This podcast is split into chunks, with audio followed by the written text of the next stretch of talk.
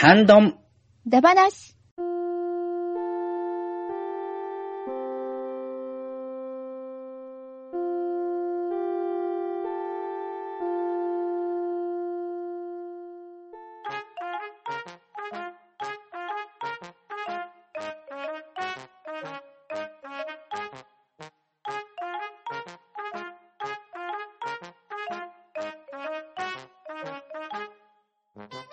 はい、こんばんは。ハンドンダ話始めていきたいと思います。まず、出席取ります。ガーネットさん、ガーネット、長谷さんじております。とめきちさん、魂とめきちです。猫まんまさん、我こそは愛知県は終わりの国の随一のエロ男と呼ばれた猫まんまなり。バットナリーさん、我が名は、バッドダディなり。そして、ゲストのコロ館長。我が名はコロ館長。恋コアッパ、相手になってやろう。はい、というわけで、なかなかの猛者揃いな今日の出席者ですけど。はい。で、今夜のハンドンダ話は、今回も親バカゲームミュージアムよりコロ館長をお迎えしまして、半端な五個大将軍とともに、三国志ダ話をしていきたいと思いますので、よろしくお願いします。よろしくお願いします。お願いしお願いしまます。はい。三国志とは、中国の五冠末期から三国時代にかけて軍友割拠していた時代。西暦で言いますと、180年頃から280年頃までの義豪職の三国による攻防史になっております。で、この三国志、世界的にも人気がある歴史活劇ではあるのですが、その人気ゆえ、昨今では様々な形態、メディアで展開されていまして、今夜の三国志だ話では、歴史を深める方向ではなくって、様々な三国志の楽しみ方についておすすめ話をしていきたいと思いますので、皆様よろしくお願いします。はい。はいお願いしますよろしくお願いします。はい。というわけで、まず、皆さんがお好きな三国志作品、小説、漫画など、活字とか、紙で読める作品ですね。こちらの本を紹介していただきたいんですけれど、まず、はいガンさんからお願いしていいですか、はい。私が今回ご紹介したい作品は、白井版三国志遊戯ストップ劉備くんです。おご存知の方？ああ、そう、やっぱそうきましたか。なるほど。ああ、なるほど。あ、おられます？ああ、なるほどうん。完全に被りましたね。す あの、こ光栄の至りでございます。はい。はいあの、そうですね。そそれまで、はい。歴史系の書籍というと、もう本当に文献や現代訳書、あの、三国志演義とか横山光輝先生の三国志漫画などを読んでいた私には、衝撃的な出会いがでありまして、はいあの、1988年から現在に至るまで雑誌やタイトルを変えながら連載をしている三国志の、まあ、パロディ的4コマ漫画なんですよね。うんうんですね。はい。まだ続いてるんですよ。はい。今も続いているというね、ちょっと驚異的な本当に、はい、作品なんですけども、もうちょっとね、こう歴史にとっつきにくさがあったりとか、親しみを覚えれない方にはぜひこれを読んで、もしかしたら昔の武将たちにもこんな一面があったんじゃないかなとか、あの、よく知ってる方には、あ、これをそう捉えるかっていうふうにね、ちょっと笑いながら読んでいただきたいなと思う作品です。はい。はい。で ですね。すいません。いやいや、さすが大丈夫ですうん、ガーネットさんなら持ってくるかなと思っていたところではあそうでするんですけ。ど。はいそうです。かあの、実は実は僕もこれを用意してました。今回先言います。はい。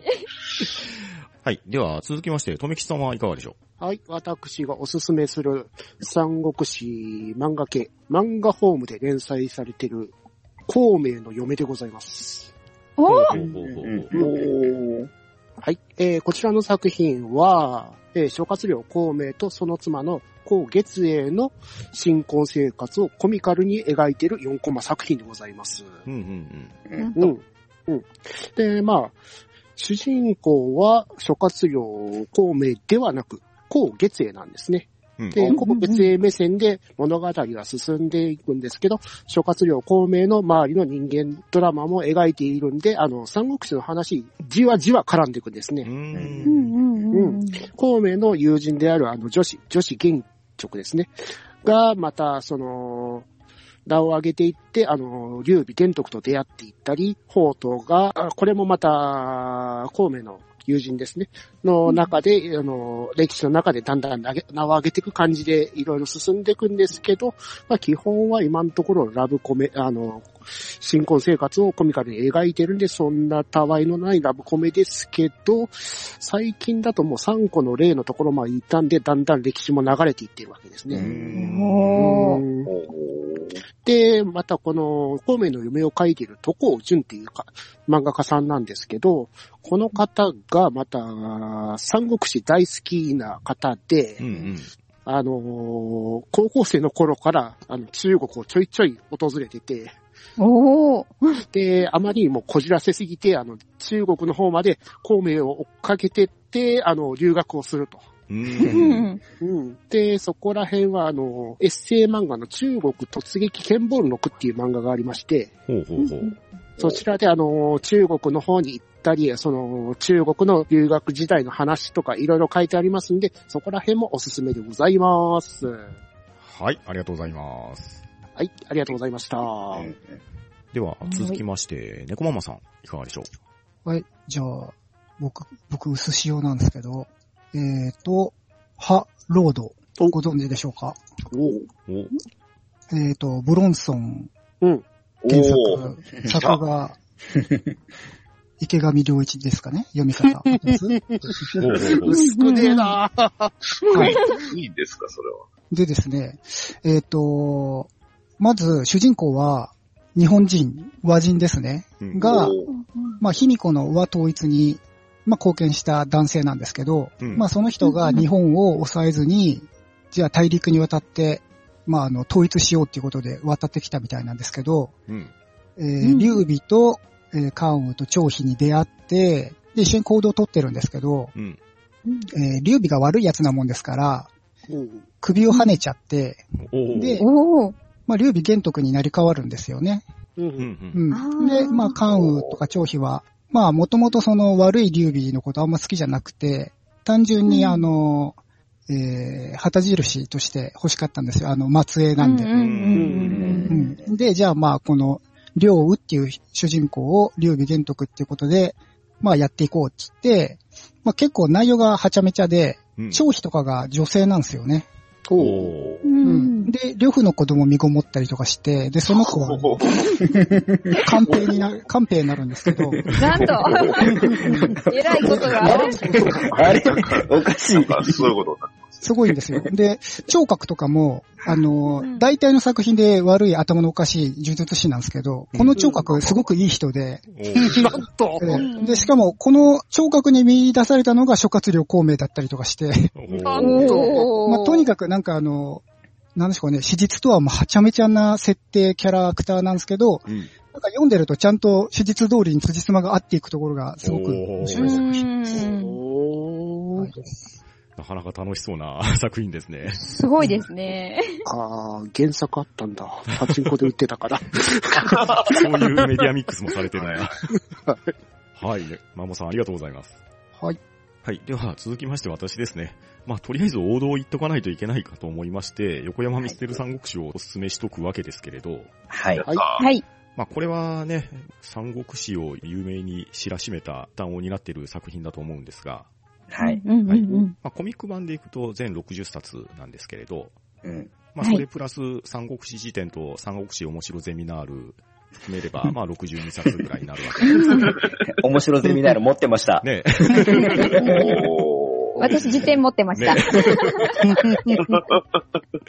えーまあ、我が家、あの、その後出た文庫版を買い直して全30冊を蔵書しているんですが、はい。はい。まあ、この作品はね、三国志の始まりから蜀の滅亡までをちゃんと描いてくれてる、なかなか貴重な作品でして、うんうん。うんうんうんうん。本当に三国志を最初から最後まで楽しむにはとてもいい漫画だと思うんですよ。はい。はい。で、まあ、あとね、もうこれはネタとして扱われてますけれど、ゲーとか、むむむとか、もう、ラインスタンプになってますからね。そうそうそう もう、じゃんじゃんじゃんとか言ったらね、そうそうそうそう。あの光景浮かぶじゃないですか。おそうそうそうそう。だって僕、時々あの、幽霊になった関羽のラインスタンプとか送りますもん。僕多分よく使うのはとても辛いです。とてもそうそうそう。でね、これやっぱりね、統計されてる方がおられまして、はい。ね、あの、ゲーっていうのが、全60巻の中で何回出てきたかとかカウントしてる方がおられる ただ思った以上に出てないんですね。えーそうなんですね。ゲーって20回しか言ってないらしいんですよ。60巻中。はい。すごい言ってるイメージにね、もなっめちゃくちゃってますちゃ言ってるイメージなんですけど、それに対して、ムムム、はい。これがですね、実に119回も言われてるめっちゃ言ってする。なかなかのね、ムムム具合ですよ。そうですね。ムムム具合だと。2個はあるってことですよね。はい、そういうことですね。えーちなみに最も言ってるのはそうそうです。まあ、あの、出番が多いですからね。えー第2位が周遊ですね。収入 はいは。はいいまあね。ね。で、同率2位が実は3人いまして、続くのが孫権と劉備。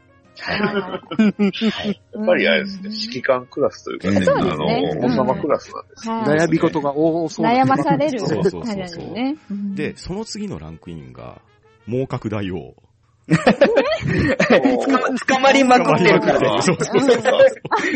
捕まっては離されっていうことですね。ええそうなんですよね。でね、その次に出てくるのがね、意外と諸葛亮なんですね。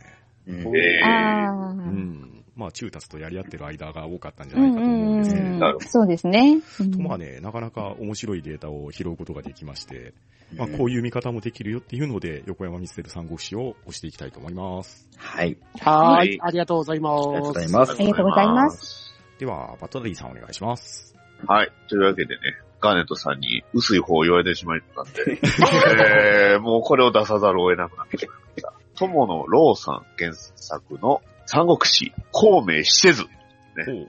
という小説になります。はい。これはあの、いわゆる歴史異風ものというね、えー小説なんですけど、うん。えー、どなたかご存知でしょうか？あ、よかった。ご存知ですね。はい。まあ、あの、タイトル通り、孔明死にません。うん。はい。あの、皆さんご存知、ね、あの、三国志の最後、うん。ね、やっぱり孔明が最後、えー死んでしまうっていうね、うんえーそして死せる、えー孔明生ける中達を走らすというね、うんもありましたけど、うんうんえーこの物語ではね、えー孔明死にません。なぜか。うんえーまず、方法、いろいろあの、まあ、ゲームじゃないですけど、ルートが必要なんですよね。いろいろはいフラグが必要。うんうん。はい。まず、馬食を表では切ってますけど、実は切りませんでした。なるほどなこれ大事なるほど、これ大事ですね。大事ですね。あの、フラグが立ちましたね。フラグ立ちましたねで、あの、実は孔明にはそのスパイ集団のね、ガリュウジっていうものをね、実は持ってたっていうね。えーこれを組織しているっていうことも大事です。うんうんはい。そして、あとは、ね、カダ先生がいるんですよ。ね。はいうん。なるほど。ははいい。あの、これによって彼は、えー、孔明は、えー死なずに、ね、結構死にかけるんですけどね、だいぶ危ないんですけど、うんあの、まあ、カダ先生の、まあ、弟子さん、お弟子さんが、孔明の病を取り除いてしまって、うん。ね、死んだという噂を流して中達を動かして、ね、えー生ける孔明が生ける中達を走らすというね、展開にうん追いやるということなんですが、なぜかね、あの、後半になってくると、あの、なんか、法術師が出てきてね、あの不思議なサイキック能力でね、えー孔明の命を狙ったり、それを守る、えー関羽霊とかね、出てきたり。ちょっと、なかなか、うん、すごい展開にはなるんですけど、あの一冊で読み終えますんで、割とあっさりと、はい、あの、読めるので、実は、えー非常に楽しい本なので、まあ、こちらもし見つけてはったら、あの、読むと面白いと思います。うんうんという、えー非常に濃い味になってしまいました。はい、ありがとうございます。はい、ありありがとうございがとうございます。ありがとうごまざいます。では、コロ館長お願いします。はい。じゃあ、僕もちょっと濃いめのところで聞きたいんですけれども、僕も小説ですね。えー大好きな小説で、えー北方健三先生が書いた版の、えー三国志。ですね。うん非常に熱ういん。ね、えーお話になってまして、まあ一応、ベースは、あの、本当に生死の三国志っていうのをまあ元にやってるんですけれども、まあオリジナルの登場人物なんかも交えながら、で、まあ、どこかの勢力一つっていうわけでもなく、えー主要人物一人に絞ってっていうわけでもなくって、結構こう、何人もの登場人物の視点でエピソードエピソードがこう語られていって、うんうん。で、最終的に、まあ、諸葛亮が死んでしまった後、少し食の滅亡のあたりのところまでうん。話がいくというような感じの、まあ、うんうん。お話になってるんですけれども、まあ、えー、まあ、メインどころの主あの主人公級の話としては、まあ、主に今、劉備、関羽、張飛のこのまあ3人セットの話と、えー、まあ、諸葛亮がまあ、いろいろこう苦悩して引き継いでいくっていうような話。うんまあ、職はまあ、主にこの、え4人が、えーメインになってきますし、で、義側は、えー、曹操うんと、あとは息子の曹丕とかですね、あとは芝居。うんうんはい。このあたりがこう、それぞれの立場で、えー、いろいろこう、考えながら、コンプレックスを抱きながら、こう、戦っていくっていうところが、まあ、大きな見せ所の一つ。うんで、あとはまあ、孫権、孫作、孫権親子とかですね。まあ、あとは周遊とか陸孫あたりがこう固めてう、んうんまあ、その、代々引き継いでいくものとか、えー裏で暗躍させている、まあ、何かとかっていうところの描く。うんで、まあ、僕が結構好きなエピソードとしては、呂布うんですね。呂布の章が結構しっかり書かれてまして、うんうん結構この作品の呂布は割と他にない表現されてて、すごいお母さんを愛しているというかね。うん。っていう感じなんですよね。で、で、後々その自分に妻になる人は、そのお母さんのなんか面影を残しているような人で、うん。えーで、その自分の愛する女の人のために、まあ、戦うみたいな感じの、まあ、ちょっと他の作品では見たことがなかった呂布像っていうのがすごく楽しくて、うん結構この、あとは、馬、関戸馬との友情をこう育んだりするシーンも、うんなんかこの、なんていうかね、呂布でしかこう語り合えない馬とのこう語らいみたいな感じのも、すごく好きな感じだったりもしますね。うんうん。であとはまあ、炎章。まあ、これは曹操のか、あの、との絡みで炎章が出てきたりとか、うん。あとはですね、ちょっと珍しいのが、ゴトベイ道の、えー長老っていう、まあ、宗教の、うん。まあ、えー宗教の、まあ、ボスの弟、長英っていう、普段はまあ、滅多に視点が当たらないような、光が当たらないようなキャラクターも実はなんか出てきまして、うん。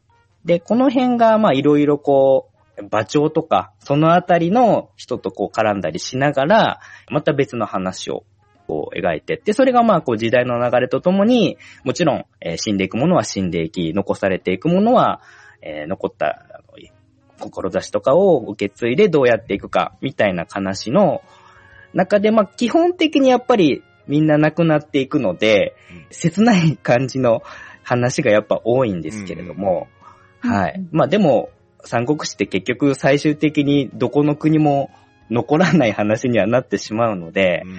まあある意味、まあ正しい描き方なのかな、なんとかは思ったりもするんですけれども、うん。ですね。う。ん。まあ結構そのオリジナルのキャラクターとかもすごいいい味を出しつつ、その切なさと熱さと、結構ね、この劉備なんかは、ちょっとね、一癖も二癖もあるような感じでう、ん。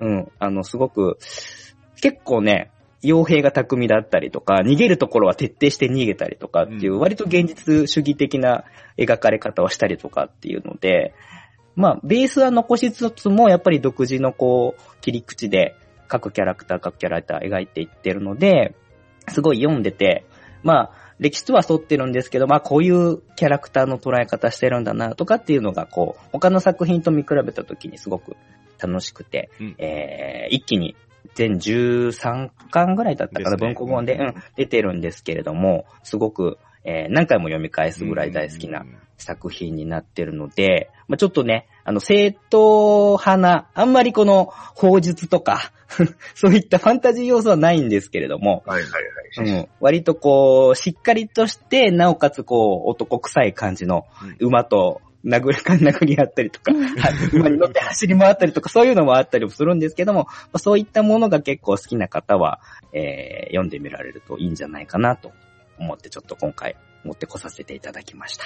はい。はい、ありがとうございます。はい。ありがとうございます。ありがとうございますありがとうございます。はい。では、続きましてなんですけれど、はい。三国志映像化作品も非常にたくさんあると思います。はい。はい。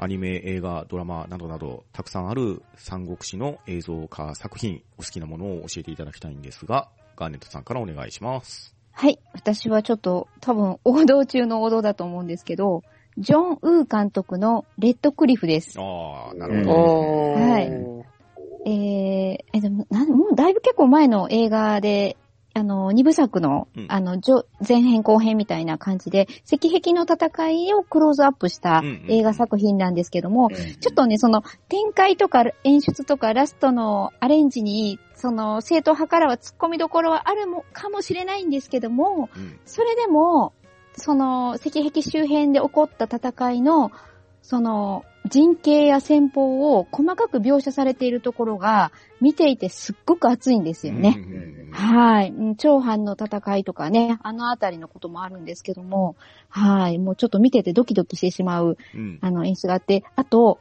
特に、蜀の将軍たちのキャスティングが見事なんですよ。ああ、ですね。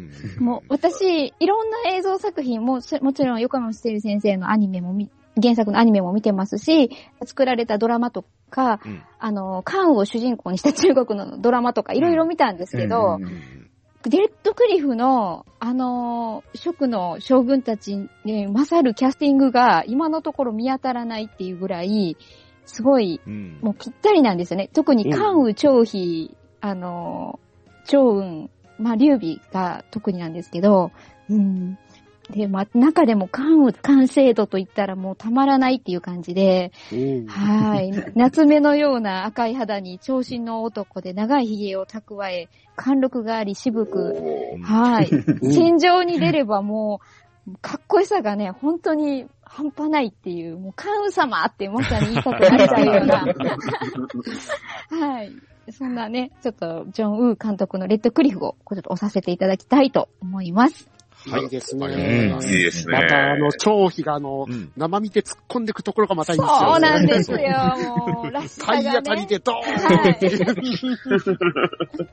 はい。はい、ありがとうございます。ありがとうございます。ありがとうございます。では、とめきさんのおすすめ映像作品お願いします。はい。私は外の外行きますんで、この作品、あの、一気当選とどっちを押そうか迷ったんですけど、こっちを押してきます。えー、アニメ版、恋姫無双でございます。かぶったし。かぶったんだ。ね、無双。一気当選の方が良かった？どっちでもよかったです。申し訳ない。えーと、こちらのうん恋姫無双アニメシリーズは、あの、美少女ゲームの恋姫無双時、乙女だらけの三国志演武を元にしたアニメシリーズでございます。で、はいこのシリーズは、まあ、恋姫無双、えー新恋姫無双、新恋姫無双、乙女大乱という3シリーズに分けて、あのーシリーズ化されているアニメシリーズですね。うん。で、メインキャラクターは、関雲長と長飛ですね。で、まあ、真の方から、劉備がふ増えていく作品なんですけど、なんか、なんか、誰か足りねえな。ん？誰？恋姫だろうが。恋姫無双なのに誰か足りねえんじゃねえか。ん？何のことかな？もうどうぞ、続けてください。いやいや、こちらアニメシリーズなんで、あの、主人原公は、作、原作ゲームだよ。原作のゲームの主人公はいませんから。なんで？アニメだからだよ。だから話がね、あの、アニメ見ても全然わかんないんですよ。でも僕、このアニメ見たんですけど、なんか内容、記憶にないんです。なんかまあ案外面白いですけどね。まあ第一シリーズは劉備が出てこない。まあ出てくるんですけど、偽物が出てくるんですよ、男キャラの。そう。作ってる会社が確か違いませんでした？あの、1期と2期で。うん、会社は変わりましたね。そうなんですよまあ、ね。で、一応シリーズ的には続いてるんですよね。うんなんかね、バラバラ感がすごいな。うんメー、ジ最初、最初の劉備があの偽物で出てくるんで、あの、新恋姫の無双のところでは劉備が出てきても、最初信じてもらえないっていうところもありますからね。ううんん。まあ、うん。美少女アニメですけど、まあ、三国志知っていると、まあまあ、面白い。水京先生とかも出てきたりするんで、面白い。いシリーズかなと思います。はい、薄味でございました。え、何言ってるんですか？何言ってるんですかはい言わないんですか？あの、孔明の名台詞を。ダニーさんに譲りますよ。いやこれゲームなんですけどね。言わない。アニメで確認してください。はい、ありがとうございます。はい。ありがとうございます。では、猫マンマさん、お願いしていいですか？はい。じゃあ私もっと薄味で。えっと、NHK でやっていた人形劇三国志。素晴らしい。大。それが、多分僕、再放送で見てるんだと思うんですけど、うん、うんはい。リアルタイムだと僕2歳か4歳になっちゃうんで、うん。ですよね。小学生ぐらいで、まあ、初めて触れた三国志ですね。ああ、うんうなるほどね。ん。まあ、人形劇って言ってもあの、えー、柔らかいあの、ぬいぐるみ系の人形じゃなくて、うんなんていうか日本人形。みたいな、もうがっつり人形ですよね。うんですね。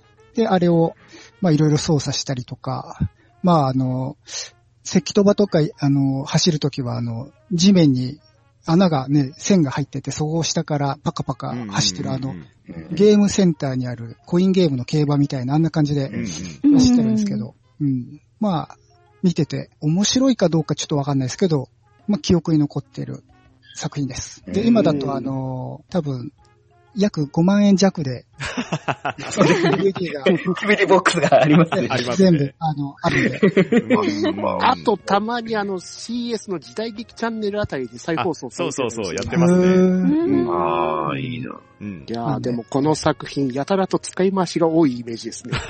うん。まあ、あの、人形がね。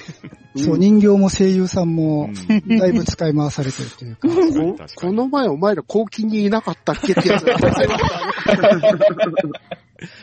ございましたね。コストそうあれでしょ？忘れてなきゃいけないのが、シンシンとロンロンでしょ？そうですよ、そうですよ。そうですよ。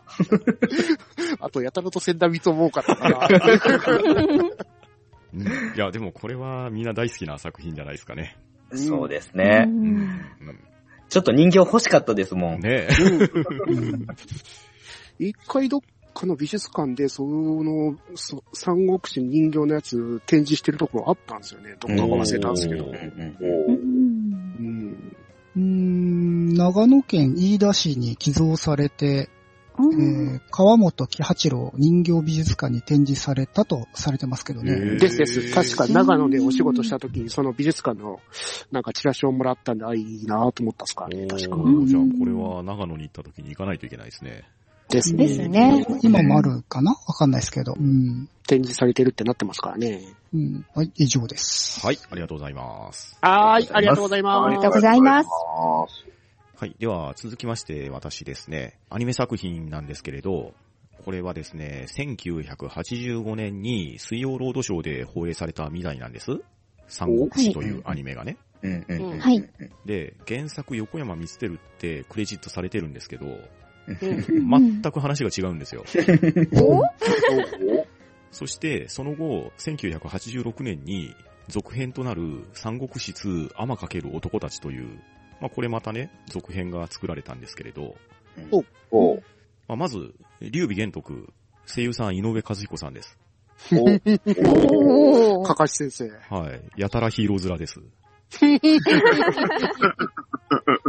えー、諸葛亮孔明、富山圭さん、おーおーいや、いや、そう憎まれ口を叩かないヤンウェンリーです。で。この作品をね、僕が見た時の衝撃たるやなんですけど、先ほど富吉さん恋姫無双とか挙げられたじゃないですか。はいはい。ええ、この1985年の時点で、義の名称、右近文則さん、女性になってます。おっと先駆けてる。先駆けてるよ本。当だ、驚、驚きもしないね。恋姫じゃ驚きもしない。しかも普通、右近さんね、ちょっと画像を見てやってください。こちら、横山ミステル先生のあはい右近、はい。黙らっしゃいってやつね。黙らっしゃい。な LINE スタンプでも使えそうな。使えそうだ。続きまして、こちら、新三国無双のあーはい右近。そうですね。ウキンさん。まあ、そうですね。まあ、かっこいいですよね。はいかっこいい。ですね。こちら、アニメ三国志の右近さん。うんなんとも言なんとも言えないなんとも、なんでしょうね、あの、三国志の新武将のモブキャラクターの画像みたいな感じ。ね。もしくは、なんか、長い号作品かなんかの出てきたキャラクターみたいな。ですよね。で、この本当ですね。右近さん、曹操に恋心を抱いておりまして、マジっすか？ええそして、石壁の戦いで死んでしまいます。あマジっすか？ええその後、イマジナリーになって、たびたび曹操の目の前に現れています。ただ、まあ、こんなね、ギャグみたいな話しかしてないですけど、意外と見どころがありまして、ほうほう関羽が合戦の中で討ち死にします。あら、なんとあららら。はい。一本の矢に胸を貫かれ、その後、山のような矢を受けてですね、ーなんか違う武将の、なんか違う武将のような感じですよね。違う国の違う時代のみたいな感じもそう。しますけど。なんか弁慶のような最後を遂げそうですね。はい。はい。はい。そして、張飛が仇とばかりに白装束をまとって一騎打ちを挑んでいって、はい。うんえー天意と女皇を一刀両断します。うんもう、いろいろ微妙なところですけど 店員がいるの、はいで、その時に胸を刺されて、血まみれになった挙句、曹操にとどめを刺されます。もうなんか、ハテナしか浮かんでこないです。なんか、そうですね。で、ど、怒涛の展開です。怒涛の展開ですよ、ラストは。はいそして、最後、劉備がですね、蜀の行方を諸葛亮と趙雲に託して、曹操に一騎打ちを挑んでいきます。責任感は。えーそして曹操との剣撃を繰り返す中、西暦220年、義王の曹操をボス、西暦223年、劉備、白帝城でボスというテロップが流れて、そのままエンディングになだれ込むという、なんか、家が発動したみたいな感じ。うんなんかそんな感じを受けますね。打ち切りかな大丈夫まあこれあの、一応映画の扱いなんで、ああ、なるほど。よかったよかった。ガンプラが売れなかったわけじゃないですね。こらこらこらこら。えーで、エンディングに杉山清隆さんのミスドリーマーが流れていってっていう、これはあの、曹操のデザインもなかなかですね、これ。あの、曹操がですね、ラオウみたいなんですよ。金 金髪壁眼ですよ、こいつ。かなり、どこの地域に流れてるんですかうーん、なんロとなくロローマから来たとか、そんな実は、そうなんですよ。実はね、ちょっとそういうシーンも、あの、差し込まれてたりしてですねるんで。す。はい。まあ、イメージ的に言うと、天地を食らうの呂布みたいなそう感じなんですよね。はいはいはい金髪だとそうなりますよね。え金髪ただね、ちょっとね、僕これ改めて見てみたんですけど、あの、意外と面白い三国志ではない三国志アニメですね。ああ、なるほど。うん。なるほど。そういうわけで原、作横山見てる。原作横見せるっていうのはうん、かなり間違ってるなって思いますけれど。そうそう、あ、あ、顎割れてます。えー時代交渉とか全く無視して、えー腹を抱えて笑うにはいい作品だと思います。あなるほはい。というわけで、アニメ三国志というのをお勧めしたいと思います。ど。はい。ありがとうございありがとうごます。ざいますます。では、バトナリーさんお願いします。はい。もうちょろっと出たんで、僕、もう正直、このアニメはちゃんと、ちゃんとというか、ほぼ見てません。あの、タイトル、えー SD ガンダム三国伝、えーブレイブバトルウォリアーズ。はい、えー2010年4月3日から、えー2011年3月26日まで、テレビ東京系列で放送されましたが、ケロロ軍曹の後半15分ですね、これ。はい。15分アニメなんですが、うんなんとはい、このアニメに出てくる、モビルスーツではなく、ね、あの、まあモビルスーツが演じるという、そういうね、書き方してるんですけど、うんううんん。これがね、これに出てくるプラモがね、とにかくすごい種類出てるんですよ。おーうんそれも、その、普段その、なんですか、リアル闘神でさえも発売されないようなね、モビルスーツが、なぜかこの三国伝には出てるっていうね、ちょっと不思議な状態になってますね。例えば、えー、核かバザーゴ。はい。あれ結構いい、いい出来ですよね。あんまいいんでね、ねあの、バザーゴあんまないです。はいガンプラください。えー、ね、最近出ましたけど、リョモ DJ。これあの、DJ、あの、144分の1ではなかったですね、これ。この頃に。あの、HG ではなかったはずなんですけどね。はい。で、他にもね、様々な魅力あるモビルスーツたちがね、いっぱい出てくるんですけど、あのね、天員アッシマーとかね、うん。あの、カクカアスタロンとかね、こんなんあの、普通子供読めないですよ。う んですね。でしかもこの、あの、まあ、アニメ、もともとあの、プラモだけ売ってたんですよ。うんうんあの、うん SD 三国伝って、うんまあ、要は戦国の BB 戦士の枠そうですね。うん。で出てたんですけど、まあ、それがなんか売れたのか知らないけど、突然アニメを作り出し、ね、アニメを作ると同時にまた、あの、プラモのパッケージだけ変えてね、あの、そのまま出すっていう、結構、暴挙をしてね。はい。あの、だ基本的にこれには2種類あります。ね。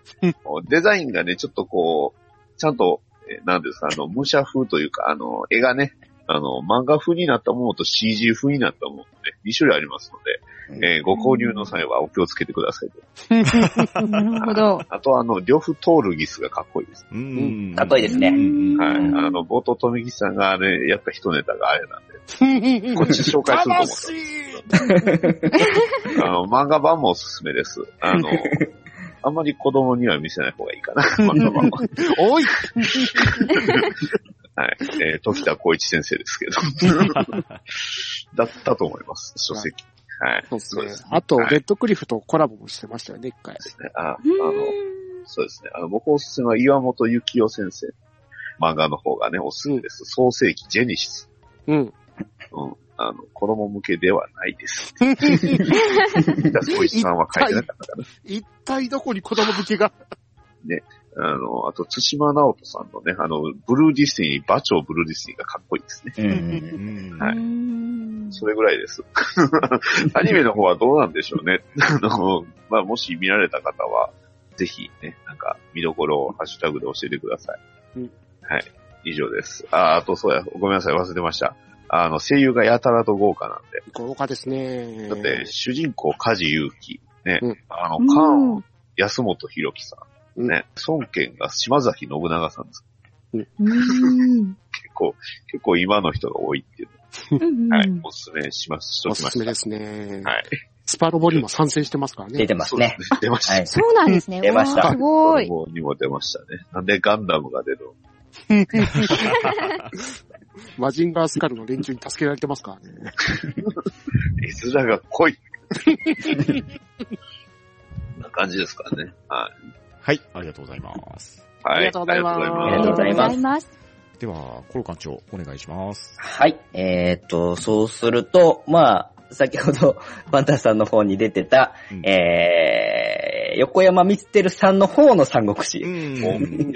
アニメ三国志ですね。はい。一応、これは外せないかなと思いまして。う。んうんうんうん。はい。で、多分僕がリアルタイムで、えー三国志にハマったのが、横山ミステルの三国志を図書館で借りて読み始めて、で、その後にこのアニメ版の横山ミステル三国志をリアルタイムで見て追っかけてた感じだったので、えーすごい大好きだったんですけれども、うん。まあ、実際のこの横山ミステル三国志原作版の漫画よりも、ちょっとね、あの、各武将キャラクターがすごい美化されてまして、うん。イケメン化してて、あの、原作のね、うん。え超音とかすごい細めの、うん。微妙なイケメンではないかなっていう、まあ強いんだけどっていう感じだったのが、うん。割とこのアニメ版だとイケメンに属するぐらいの感じまで、ですね。あの、クリ、ね、うんクオリティアップされてまして、うんあと、兜がね、パワーアップしてました。そうなんですよ。全体的にこのみんなちょっと、あのー美しい感じ、耽美な感じに、うんあの、バージョンアップされてて、はいはいはい。うんで、オープニングのね、そのアニメーションとかも結構ねフェンスオブディフェンスうんそうですね。そう、主題歌の FENCE OF DEFENSEの時の河とそうそうそう、えー Don't Look Back。うん。これ大好きで、未だに僕カラオケで歌えますからいいね。歌ですよね。わかりすます。ごいいい歌です。うんはい。で、すごいね、そんな感じで大好きだったんですけど、うん。い。かんせんちょっとね、内容的には、うん。あの、まさかの石壁の戦いで終わっちゃうっていう、49話で終わっちゃったもうね、もうすごい打ち切り感が、あの、不完全燃焼感がすごいね当時の、うん。あの少年頃が、え、ここで終わっちゃうの？っていう、ちょっとね、呆然自失してるような感じで終わったのが、ね、あんなに歌も良かったし、そうねですよねと思ったんですけど、ね、その後、せめてもうちょっとう、ん。ねあの、石まさか石壁の戦いで終わるなんて思ってなかったんで、ですよね。それ結構、まあ、内容的にもね、部分部分結構大事なところははしょってたりとかもしてたんですけれども、それでもなおかつ赤壁の戦いで終わっちゃったんで、うん。まあ、あの、ちょっとね、短美な感じので、後半出てくる武将とかがどういう描かれ方をししてたのかな、みたいなのもすごくうん。気にはなってたんですけれども、ですね。まあ、ね、ちょっと、あの当時としてはもうちょっと見たかったなっていう思いも共にあってずっとこう、心に残ってるうん作品かな。というような感じでしたね。うん。わかります、わかります。うんうんうんうんそんな感じです。はい、ありがとうございます。はい。はい。はい。では、続きましてですが、三国志、たくさんなゲームも出てるんですよね。はい。はい。はい。では、お好きなゲームを教えていただきたいんですが、ガーネットさんからお願いします。はい。私、あの、三国志系のゲームはほとんどやったことがなくて、全部で2つしかやったことがないんですけども、うんうん。アーケード版の三国志大戦と、おーカードゲームですね。、あ、そうです、そうです、そうです。ごいなんで、すごい。すごい、あれですけど、あと、新三国無双2の、あ。2。つしか、はい、やったことがなくて、で、特に、まあ、あの、三国志大戦は普通に、あの、カードがね、出るんで面白く、嬉しくてやってたんですけど、すごい思い出に残ってるのが、うん新三国無双をやってた時期、私の周りで三国志ゲームを一緒にやってくれるようなゲーマー仲間が誰一人いなかったんですよ。はいで、でも、その新三国無双にはユニーク武器というレア武器があるんですよね。うんはいはいはい。でも、どうしてもそれを入手したかった私は、当時ゲームを全くしなかった妹に手伝ってもらって、えっ、と、妹を自陣の安全なところに避難して、ちょろちょろ遊んでもらってて、一人で敵陣に突入し、レア武器が出る条件を達成して、えーレア武器を入手して撃破するという、超やり込み用の うち、うちの弟でやった気がする それ、やったな僕も。もうあこれは、兄弟ゲーマーあるあるですね。というね、あの、未だに妹ともね、この話になると盛り上がるっていう。はい。うんうんうんうちの弟を利用もしたし、利用もされたし。そうなんです。持ちつ持たれつね、いろいろ。はい。もう妹もでも、その時のことは結構楽しかったみたいで、はい。うんうんなんか、三国志のことわからないなりに、いろいろその時に、このキャラは何なのとか、この動きは何なのっていうのに私が答えてたみたいで、あの、はい。楽しかったよっていう、はい。今となっては良い思い出となっているゲームです。はい、ありがとうございます。はーい、ありがとうございます。はい、ありがとうございます。では、とめきさんはいかがでしょう？はい、えー、私もガーネットさんと被ってきますけど、無双シリーズ。うんうんはい。で、無双シリーズの中の、もう三国志とちょっと離れてしまいますけど、無双オロチシリーズ。あああ。うんえー無双オロチっていうのが、あの、三国無双と戦国無双をミックスしたようなゲームですね。うんうんあうーん。で、その中で自分は、あの、カンペイをよく使ってたんですけど、うんうんうんうんはい。で、カンペイが、まあ、残波島ですごい気持ちいい感じでゲームできてたんですごい、あい持ち方で好きだったんですよ。うんうんうん。で、その中で無双ロチシリーズだと、そのカンペイが結構織田信長と親交があったりとか、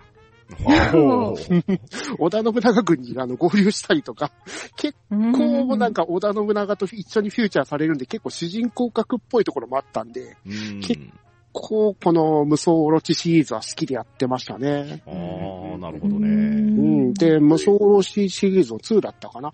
えっ、と、カンペイがなんか、その、諸湖を離れて、あの、小田区に下ろうとするカンペイを制裁 が引き止めるみたいな、そういうシリーズのシナリオもあったりしますからね。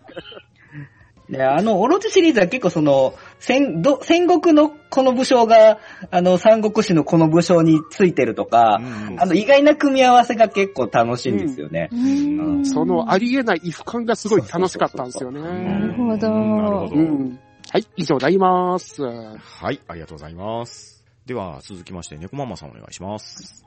はい。私も新三国無双シリーズですね。うんおーうんはい。まあ、ちょっと最新作はやってないですけど、それ以外はまあほぼ全部。わ、すごい。うんすごい。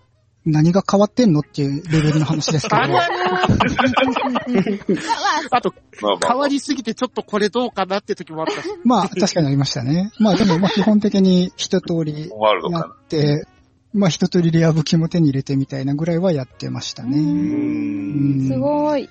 ね、ユニーク武器を取るのがまた楽しかったですからね。ですねうん条件はなかなか厳しかったですけどそう。なんですよ。ねまあワンができた時にあの、一気当選であの、雑魚キャラが、まあ、ワンは言うほど出ないですけど、うん。うんまあ3000人とかでも、バッサバッサと切れるあの、闇を抱えた時に、気分よく、ストレス発散できるっていう。ねただ、ああの、ワンの時って呂布めっちゃ強くなかったっすか？うんあー強かったですね。あの、うん一発殴って下がって、一発殴って下がってみたいな。もうゆ弓矢で後ろでね、チクチク。ですです。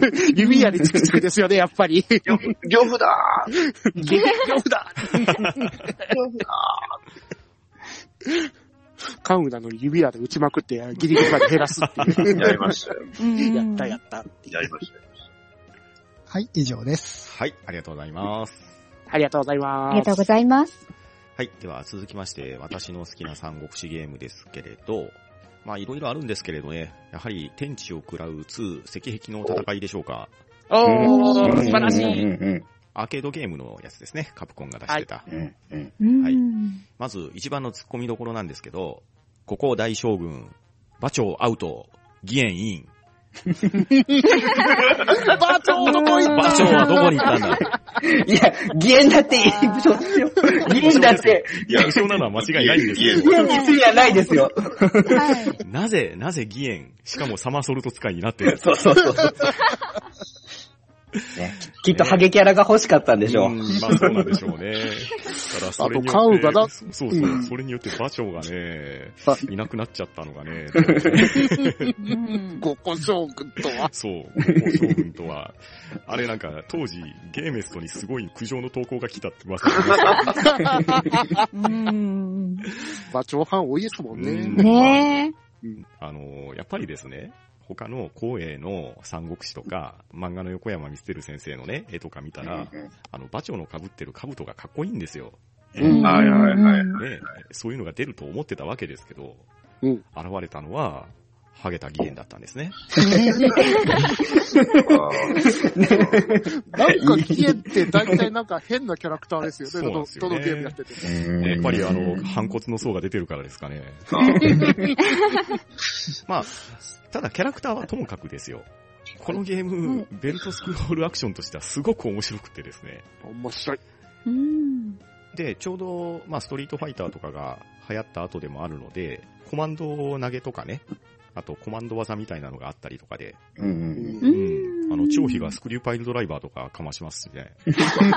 ね、どっかで見た技が見た、技あれーってみたいな。あれ？あ、カプコンですか？ねえ、趙雲もなんか昇竜拳みたいなの打ってます。やってますよね。カプコンですからね。ねあのー、カウンがあの、ボディアタックしてくるんですけどね。ハハガガーが。ーみたいなね。あれ？ーカプコンですからね。いや、でもね、これもまたカプコンらしいんですけど、ステージ合間のミニゲーム、あれが大食いだったりとか、大食いね。あと、敵のボスをね、倒した時の音声合成ですね。敵将加工トン打ち取ったりとかいう、はいはいあはい。れがやっぱりね、かっこよくて、よくやってましたね。気持ちいいですようね。ん天地を食らう。一つありましたね、そういうの。天使を食らうは、ファミコンの方でも、ロールプレイングゲームとしてもはい出てましたし、ありました。あと隠れたところでいくと、スーパーファミコンの時にシミュレーションゲームも出てるんですよ。一応出てます。はい。いろんなとこからうん。天使を食らうのキャラクターで、シミュレーションをするっていう。あれもなかなか僕好きでしたね。うんうんただうん、ソフトの値段がなかなかの値段でしたよ。あーうん。まあ、漫画もね、楽しい漫画だったんですけど、漫画は漫画で、これも三国志かよっていう話ではあったんですけど、すごい、すごい話でしたよね。ええ、なかなかな話でしたよ。いきなりあの、竜に乗って天に行ったりしてましたからね。そうですね。いきなりファンタジーですね。ええ、そうですね。そうですね。今でも調べてみたときに、うん。ギエンさんがプレイヤーの中に、キャラクターの選択の中に載ってないっていう。ほゲンいますよ、いますよ。そうですよね。あの、今私がググったページだと、劉備と関羽と張飛と趙雲の4人しかいなくて。それはワンですね。ワン、ワンですね。あ。なるほど、なるほど。はいあ、そういうことか。その後増えたんですね。そうです、そううんです。2の時に、5個あ対象なるほどなるほど軍で名打たれていながら義援が入っていたっていうツッコミどころだったんですよ。なぜか。ね おられましたワンも楽しいんですよ。う。うん。うんん。あの、馬上アクションがね、結構、ああ、いいです。うん操作法でですね、右攻撃貯めるのが大事でしたよねそうそう。あの、デデデデヤーってやつね。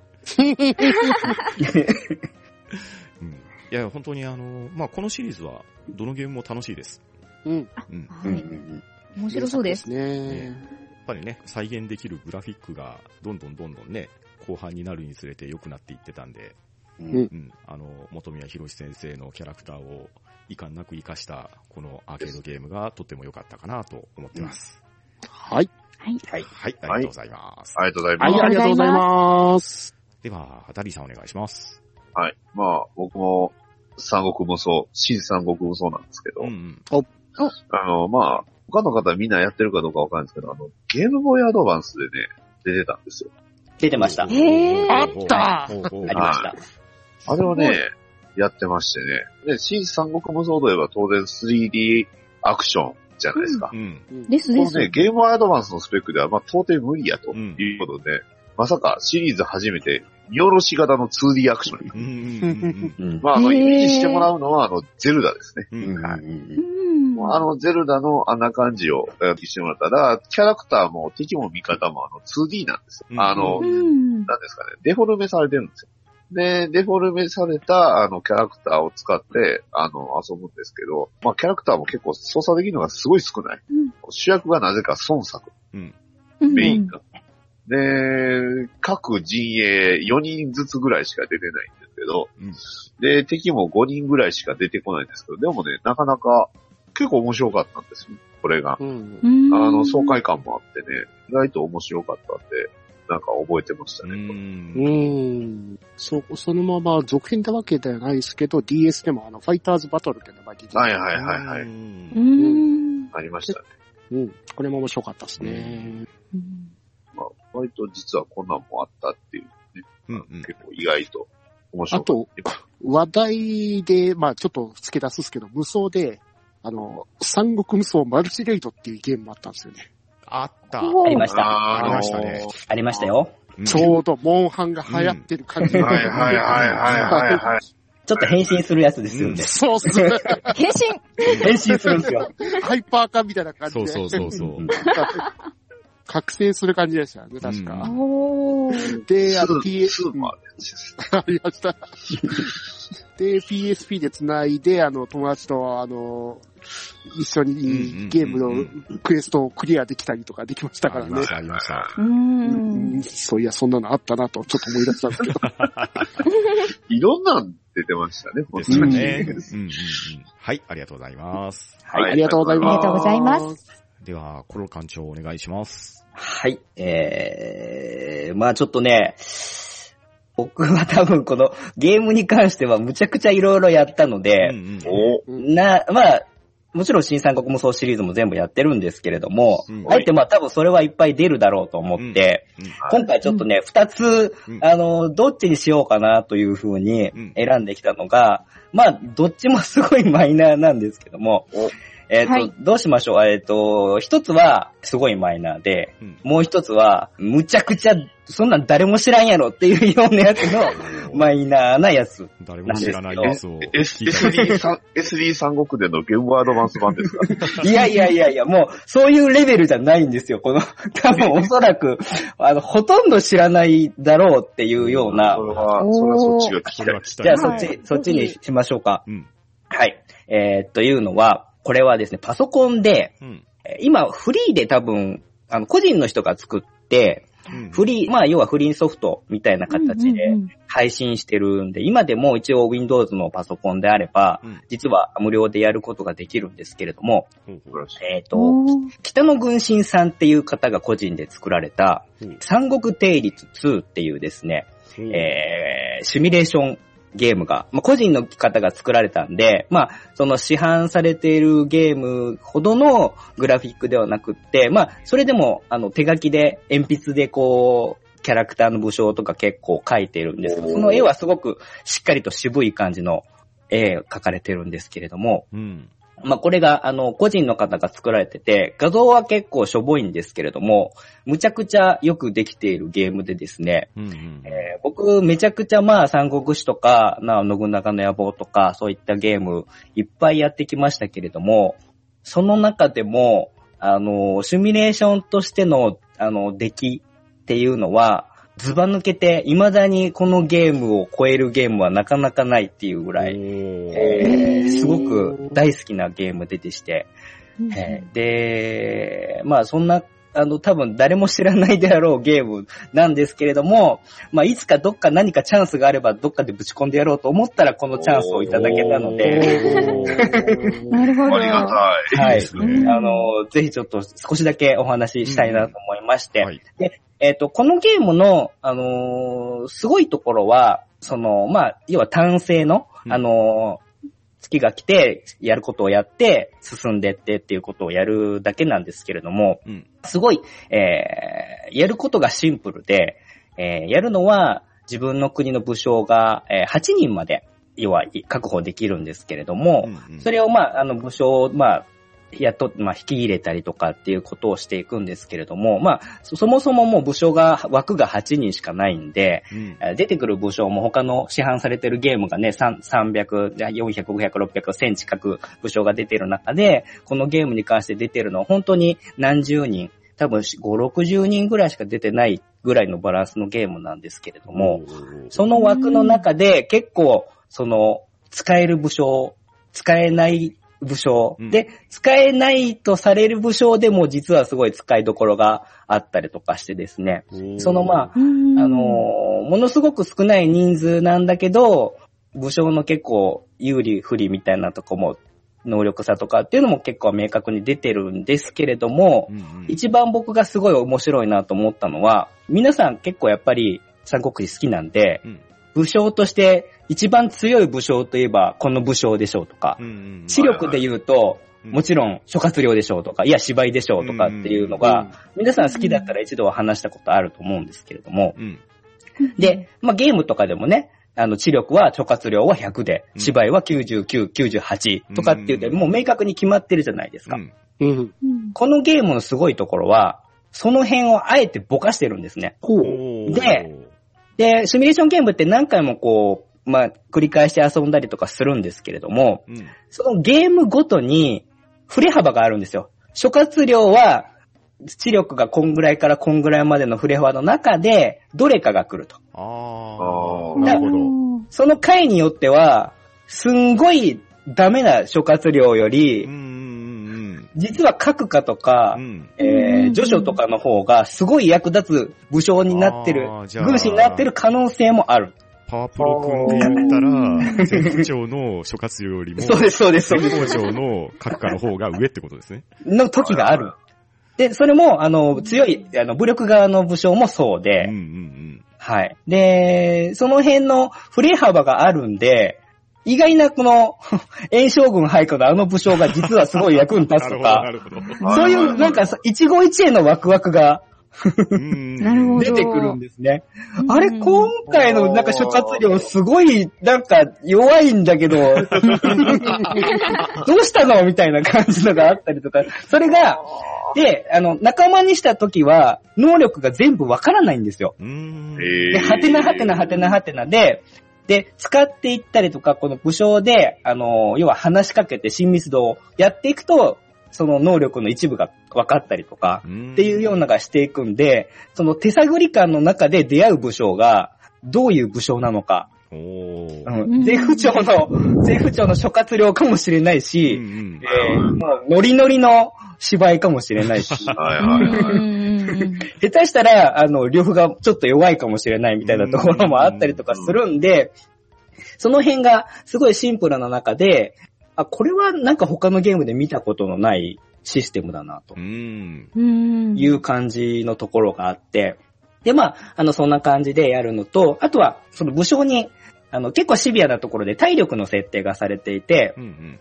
で、まあそんなに武将が8人しか枠がないので、まあ強い武将はやっぱりいっぱい使いたいんですけれども、うん。はい。はいその武将を一人使い続けると、どんどんどんどん体力が減って、寿命が来る前にあっさり病あの体力がなくなって死ぬとか、虚勢大地に落つってやつね。そうそうそうそう。そういう感じがあるので、だから強い武将でも一人だけだとダメだから、その、サブの武将が実は重要だったりとかっていうので、その、一人武将を手に入れてると、すごい急激に楽になるんだけど、その武将だけだと、後々なんかじりじりやられてっちゃうとかっていうところも結構、まあ、キャラクターとしてもすごい立ってて、楽しかったですし、あとはですね、あの、すごい、これまた面白かったのが、えっ、と、まあ、よく三国志とかで有名な史実に基づくようなことが起きるじゃないですか。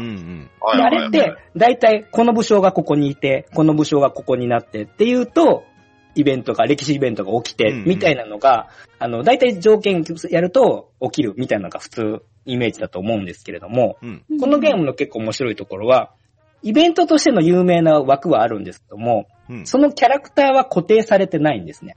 ほうほう。だから、劉備が皇帝を称してとかっていうことをうん。平気で状況によってなったりとか、有名なイベントを本来はそうそうやるはずのイベントが、実は条件次第では、プレイヤーがやっていくとたまたまそれが、え備だったりとかっていうイベントの起き方をするので、で、それがすごい面白いのと、あと、このゲームは、一応、プレイを進めていくと、まあ、最終的にその君主、自分の君主が皇帝になるかならないかみたいな話になってくるんですね。で、うんそうすると、今まで劉備でプレイしてたのが、えー皇帝にな、なりますっていうことになると、劉備がプレイヤーの君主から抜けて、劉備が皇帝っていうところに行くんですね。で、その諸葛亮が今度は、まあ、リーダーになってやっていくわけなんですけれども、そうすると、えー結構皇帝が厄介でですね、突然なんか宮殿建てたいからお金をよこせみたいなことを言ってくるんですね。で、今まで自分が劉備としてやってたのが、劉備が今度公正になると、劉備もだんだんなんかそんなことを言い出してくると。そうすると、今まで自分が劉備だったのが、今度劉備が皇帝ですごい好き勝手なことを言い出したぞって言ってくると、すごいなんか皇帝に対してすごくもやもやした気分になってくるわけですね。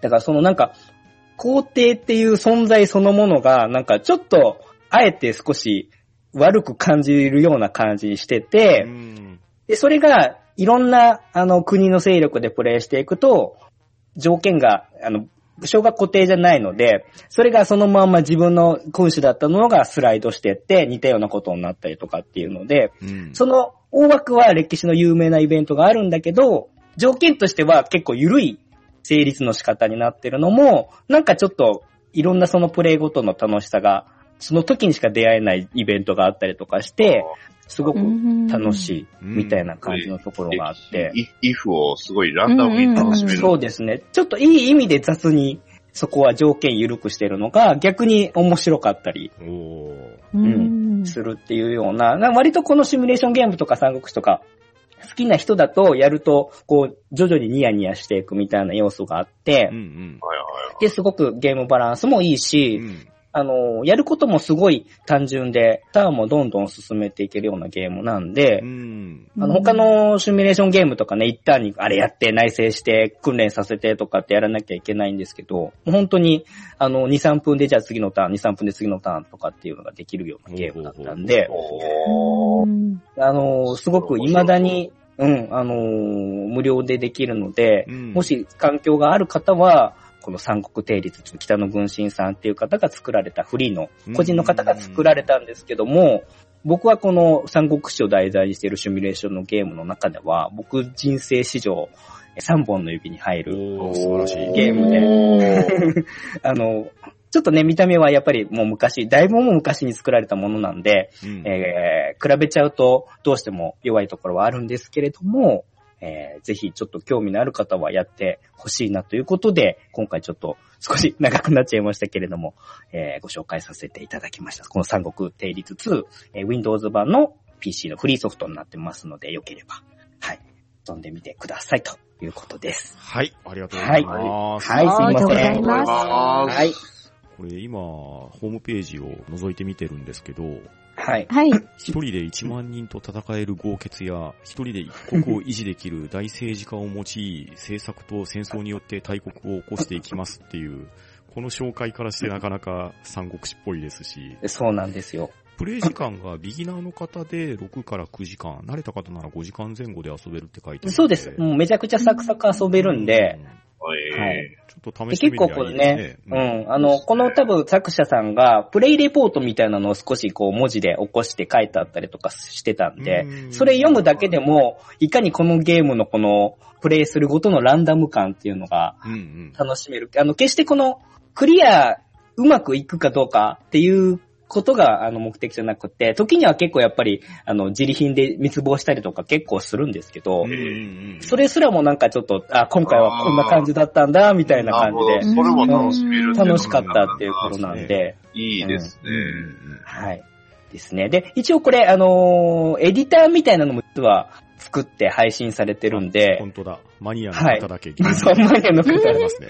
で、ちょっとね、自分の好きな武将を少しだけこういじって遊ぶぐらいだったら、楽しさはそのままに、ちょっとエコひいき一人だけしてとかっていうこともできるので、なるほどうんなるほど。はいうんうん。これはいいのを紹介していただきました。はい。ちょっとはい興味がある方は、ちょっとね、やっぱりマニアックな人にはなっちゃうんですけいやなかなかいい、さすがですね。やってみてくうださい。ん。はい。はい、ありがとうございます。はい。はい。あありがとうございます。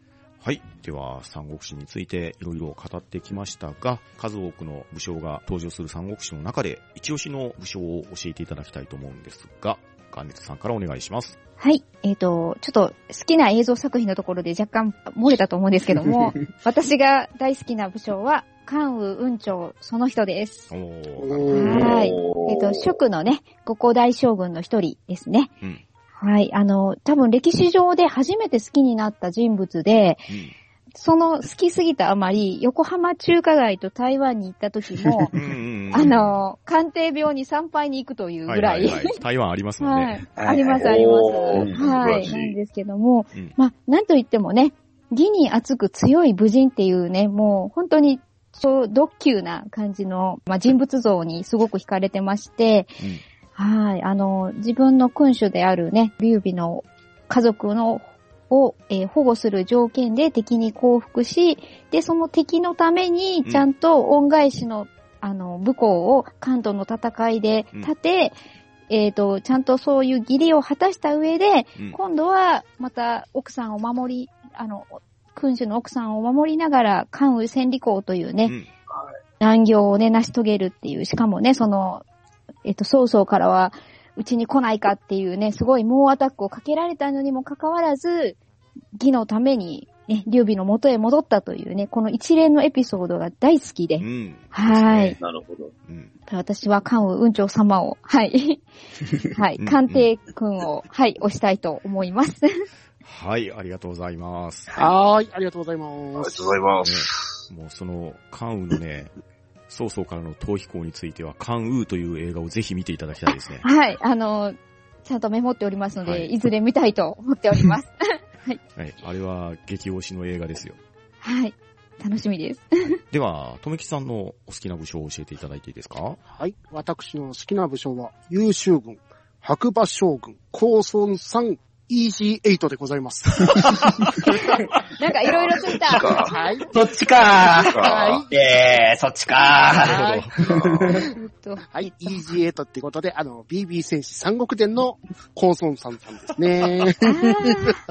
はい。で、このコーソンさんは、あの、漫画版の英雄激突編で炎将軍に投稿して、あの、投稿を認められずに惨殺。で、ブレイブバトルウォーリアーズの中では、また、炎将軍に幸福を言えるけど、騙し討ちで命を落とす。ー、で、コミックワールド、あの、BB 戦士の中についている漫画ですね。で、コミックワールドの中では、曹操軍によって攻め落とされ戦死。えーこのコミックの中ではわずか一コマ、高村さん紛失という一文とともに出番終了という悲しいキャラクターでございますけど、まあはい。どのシーンでも、あの、自分の民を救うために自分の命を投げ出すという、うんううんん。うん。まさに英雄なキャラクターなんですね。うん。はい。うん。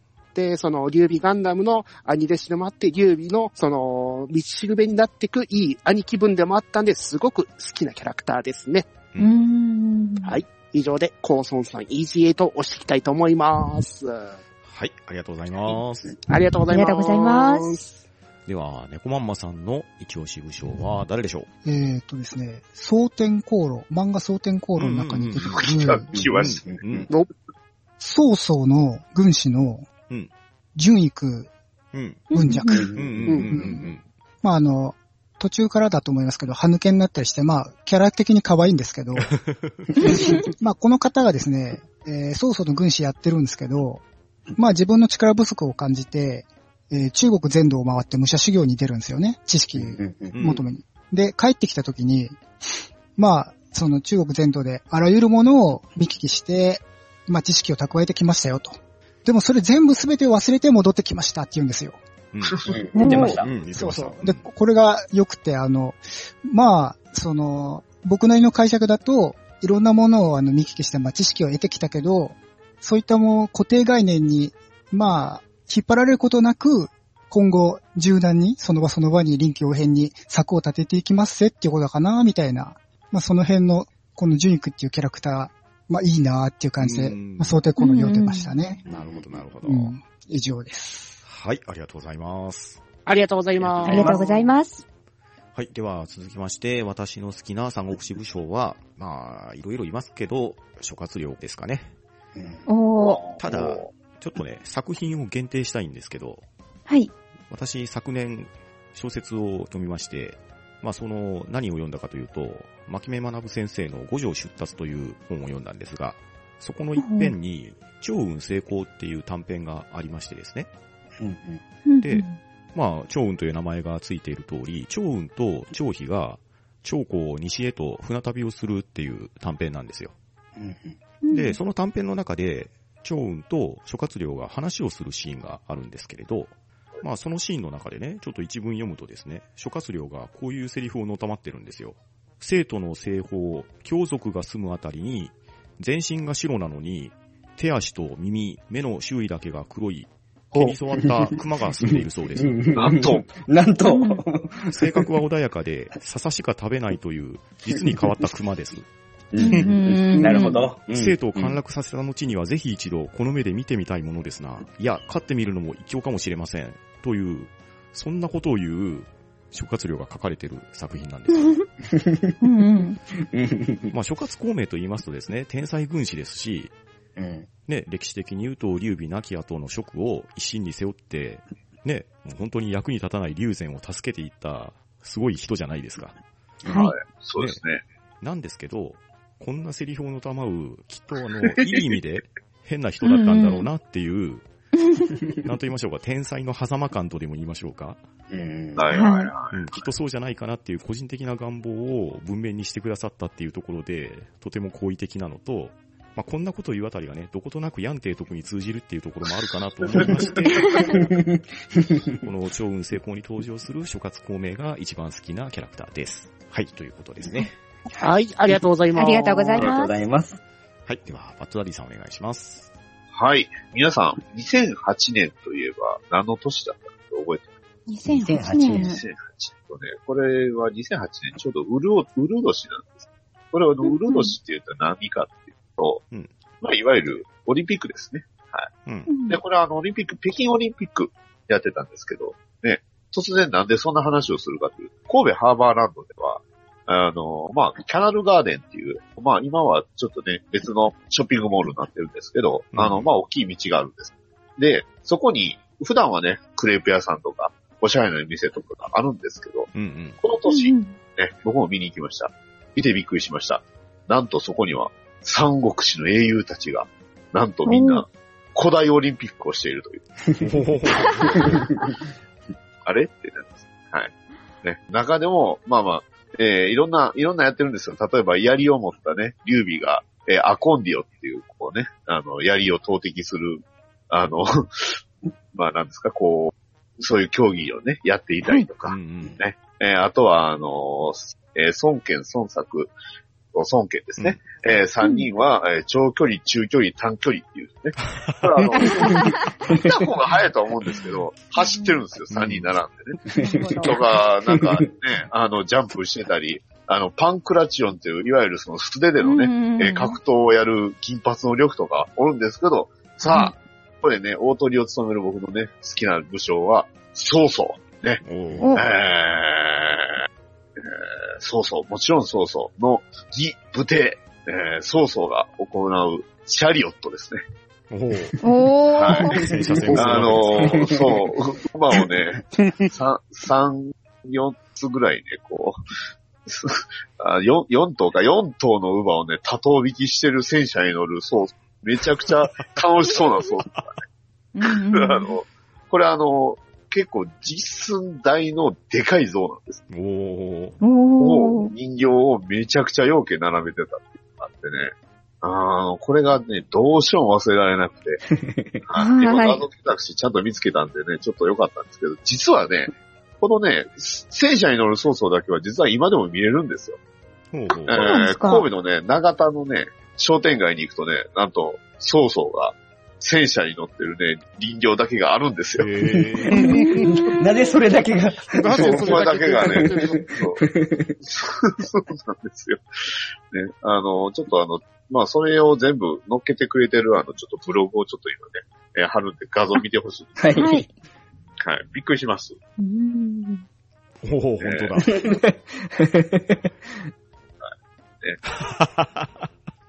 めっちゃ走ってる。そうはい。オリンピックなんでね、はい。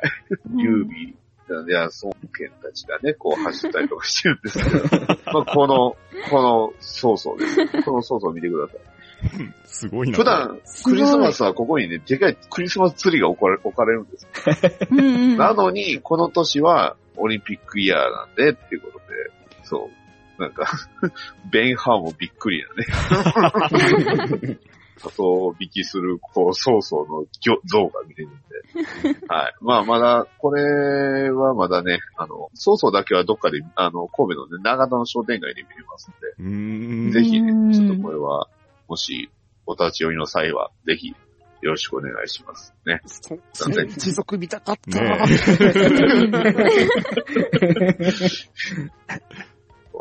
くりしますよ。うんこれはちょっと見たかったですね。うんですね神戸はね、割と三国志関係のものが多い町なんで。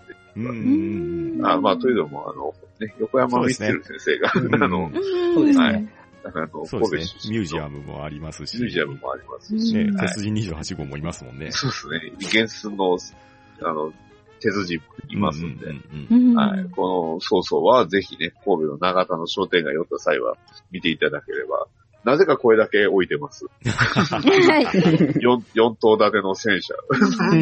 そうそう。これは、びっくりします。こんな曹操が大好き。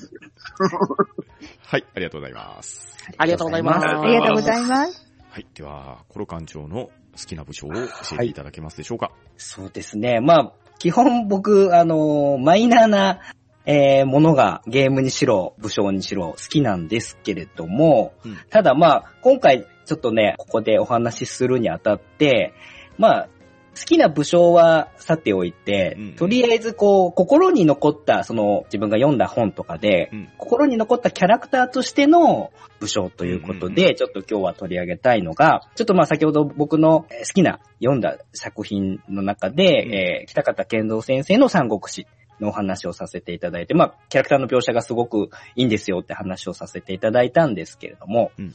えーこの作品の中で僕が一番好きなキャラクターで、なおかつこう死んでしまった時にすごく悲しく、えー思った、まあ、そんなあの思い入れのある武将がいまして、それが蜀の、まあ、国交省でもあります、張飛うん。ですね。うんうん。おーなんですよ。。で、この作品の、あの、この張飛って、まあ普通張飛のイメージってこう、酒好きで、ちょっと乱暴者なイメージ。が一般的なイメージだと思うんですけれども、この作品の張飛はすごい実はまあ、あの見た目はまあごついんですけどもう、んすごい優しい性格で、なんですけども、劉備がちょっとしたたかなところがあって、結構ね、あの、感情で、すごい思う怒ったりした時、すごい苛烈な行動をしたりとかするんですけれどもう、んうん。それをまあ、あえて劉備ってその徳の将軍みたいなイメージがあるんで、イメージを守るために張飛があえて、その酒好きの乱暴者っていうふりをして、こう、泥を被る役じゃないですけど、自分がこう、暴力を振るうとかっていうことをやるぐらい、すごい、でも優しい、心根は優しい武将っていう感じなんで、で一般的にはすごいわあの乱暴者のイメージなんだけど、実はこの劉備とか関は、張飛のこの優しい部分っていうのを知ってて、でも、あえてそれは役割として、三兄弟の役割として、張飛はそういう役どころをやってるっていうようなイメージうんだったんですね。はい。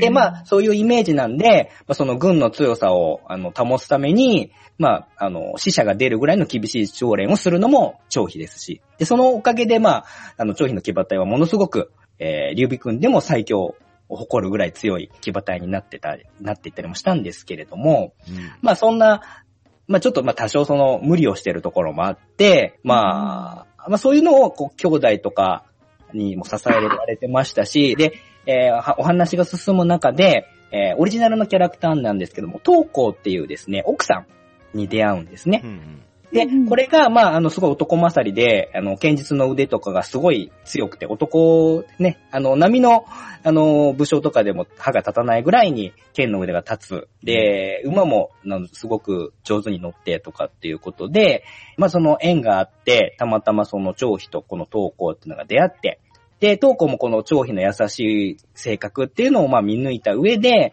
すごく惹かれ合って、物語の中ですごいお似合いの、あのー夫婦、張飛とこの東光っていうのはすごくお似合いで、で、この東光の存在っていうのが、その張飛のちょっと無理をしてるところをこう支えるっていうような感じで、まあ子供も生まれたりとか、あとはまあ、一緒にこの少年が従者として張飛に従ってたのを、まあ一緒に子供同様にこう育てていったりとかっていうような感じの中で、えーまあ歴史のものなので、えー先に関羽がやっぱり死んでしまって、うんうん、で、なおかつ悲しいのが、その、従者だった男の子も、すごい、あの、結構、一人の武人として育ってたのも、戦いの中で、えー、長藩の戦いの中で亡くなってしまい、まあ、家族を一人失い、で、最終的に、すごく一番愛してた、この妻の東光も、息子と一緒に戦死してしまって、うん。で、張飛の中にこの、ギリギリで保たれてたこの優しさと、